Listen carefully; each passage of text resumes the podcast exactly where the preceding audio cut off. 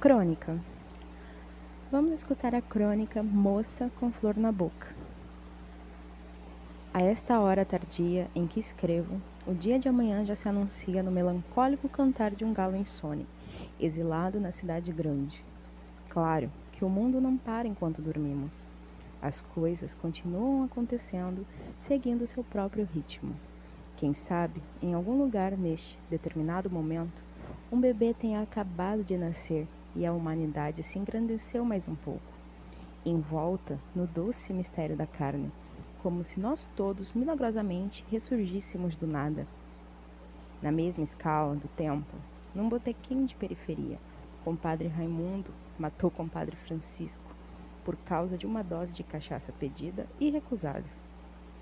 Em uma cobertura luxuosa da Avenida Beira-Mar, um marido respeitável cidadão espancou outra vez a mulher, só porque ela abraçou e beijou um velho amigo de faculdade.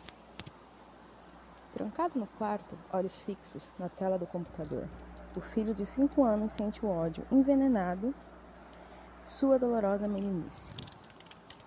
Já no centro da cidade, que jamais dorme, maus meninos de boas famílias ateiam fogo a um mendigo bêbado, só para tornar a noite menos chata. Pela internet, um casal ainda jovem se ama por correspondência e usa nomes falsos e troca retratos fictícios. Num sobradinho branco, de janelinhas azuis recém-pintadas, à beira do mar, um homem e uma mulher celebram no altar de Vênus sob as bênçãos de Afrodite. Num terreno baldio, uma criança é estuprada e morta pelo vendedor de picolés. Na praia de Iracema, as vendedoras de flores poetizam a noite sórdida, dentro de um mesmo universo multifacetado. Há, ao mesmo tempo, uma lua de mel, um velório, de pai rico onde os filhos choram com o advogado do lado e com firma reconhecida. Ah, quantos dramas, quantas tragédias acontecendo, agora enquanto escrevo.